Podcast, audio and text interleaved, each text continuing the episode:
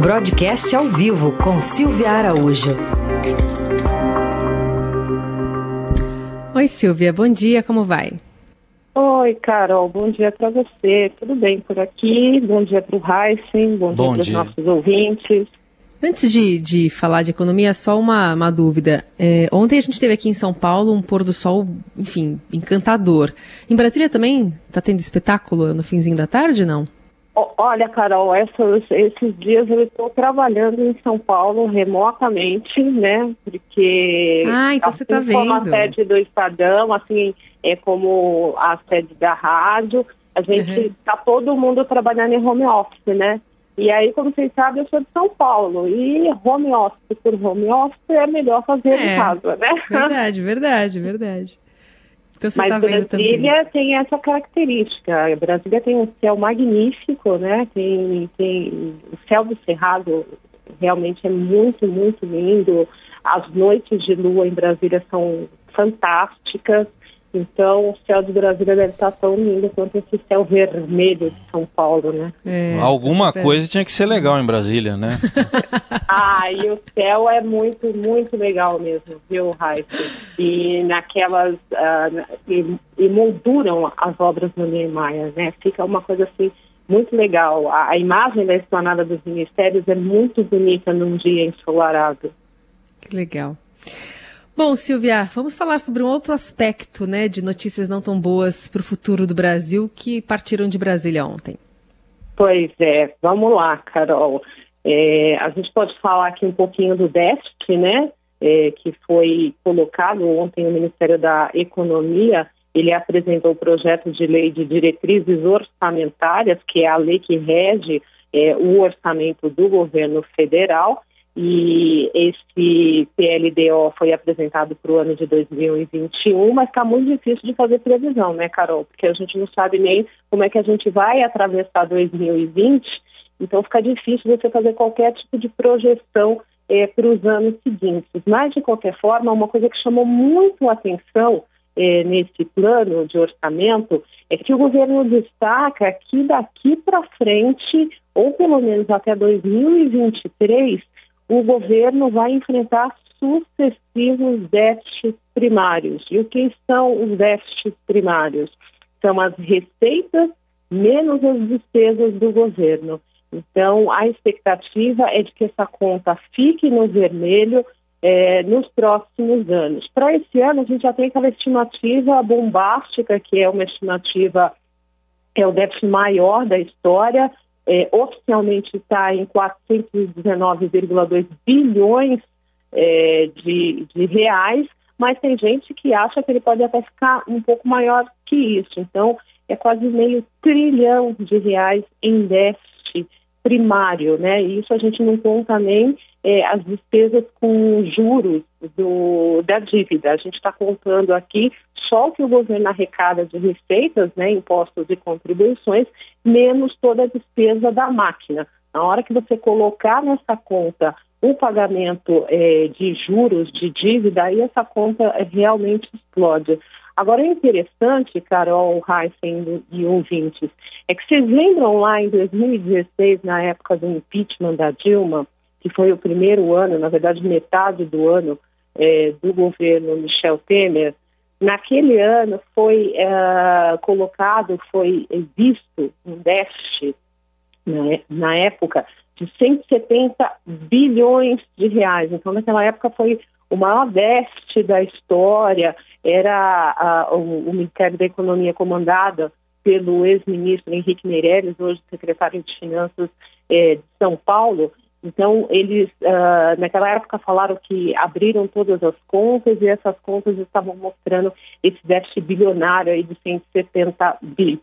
E naquela época, né, naquele ano, ficou em 154, porque o governo lançou um programa de repatriação, acho que vocês estão lembrados, né, que arrecadou quase 50 bilhões, e o déficit terminou o ano em 154 bi.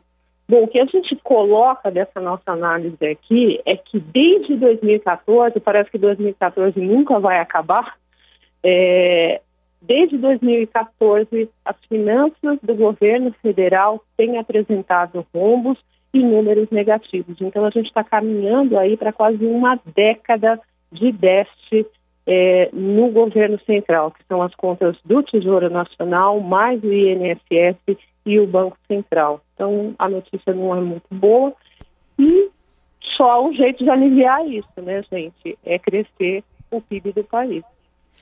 Então vamos lá, pergunta bem fácil agora, uma resposta mais simples ainda. Como fazer isso? Como é que fazer isso, né, Raíssa? Em tempos de pandemia, em tempos em que a economia nesse ano vai encolher, é, as previsões, como a gente vem falando aqui no jornal, vão de 2 a 6% de encolhimento. O, o, Banco Mundial, nesse final de semana, falou em 5% de encolhimento para o PIB do Brasil. O próprio governo está estimando um, um, um, déficit, um PIB negativo para este ano. Ontem, na apresentação dessas contas, por exemplo, o, o pessoal do Ministério da Economia não quis fazer uma projeção para o PIB de 2020. É, eles não colocaram qual era a estimativa desse PIB para esse ano, eles falaram que vão revisar é, essa estimativa, ainda não revisaram, mas é claro que eles vão revisar. Por enquanto, oficialmente, é, a projeção ainda é aquele crescimento de 0,02, ou seja, de crescimento nenhum para o ano de 2020, mas muito em breve o Ministério da Economia vai revisar esse número e vai revisar esse número para um número é, bem forte né, de, de déficit, se acompanhar essa estimativa que o próprio ministro da Economia, Paulo Guedes, falou é, no final de semana também de 4%. E como reativar essa economia?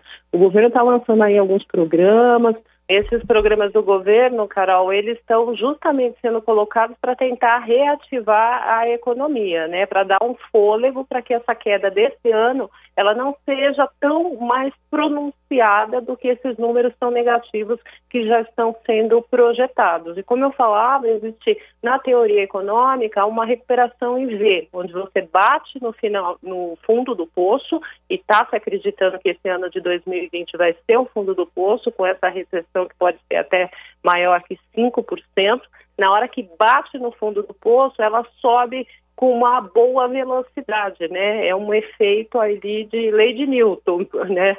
É, e aí, ao subir, o, o, governo vai ter que tomar muito cuidado com o desmonte dessas medidas que estão sendo colocadas agora.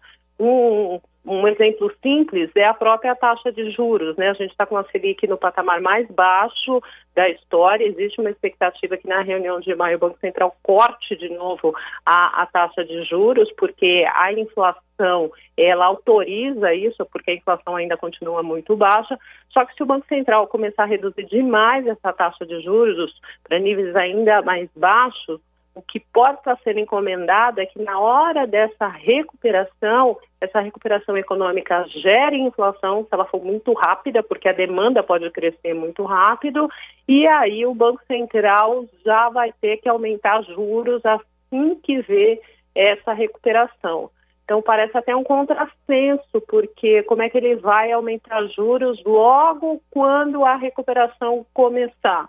Justamente porque o mandato dele é de inflação, ele tem que olhar para o crescimento econômico, sim, mas a maior preocupação do Banco Central é a inflação é não sair do controle, é a gente voltar àquilo que no passado assustou muita gente, que era a inflação que chegou é, ali em 89, de chegar a beirar 80% ao mês de inflação, né?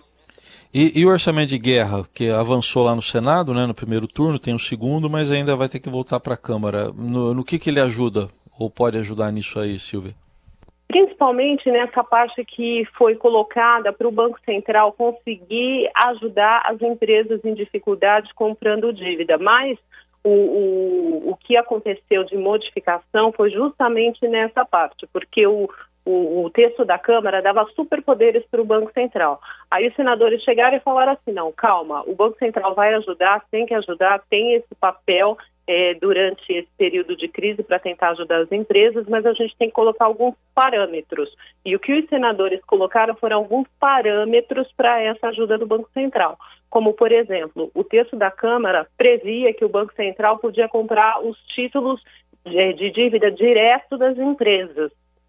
Aí o, os, os, senadores eles entendem que não pode ser uma negociação direta, tem que limitar isso, tem que ter um intermediário.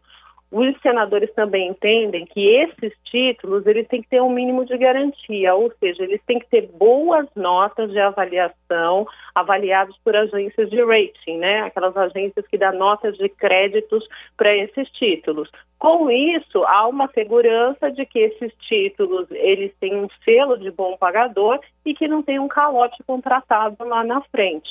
E tem uma outra questão que chamou a atenção aqui, é, e Carol, é que os bancos que negociarem com as autoridades, né, com a autoridade monetária que é o Banco Central, eles não vão poder pagar juros sobre capital próprio e dividendos acima do mínimo obrigatório. A lei das SPAs, que os bancos, boa parte deles estão enquadrados na lei das SPAs, ela reza que há um dividendo mínimo obrigatório para as empresas de capital aberto pagarem. Então, a gente tem muitos bancos aí de capital aberto, inclusive o Banco do Brasil, que é um banco oficial.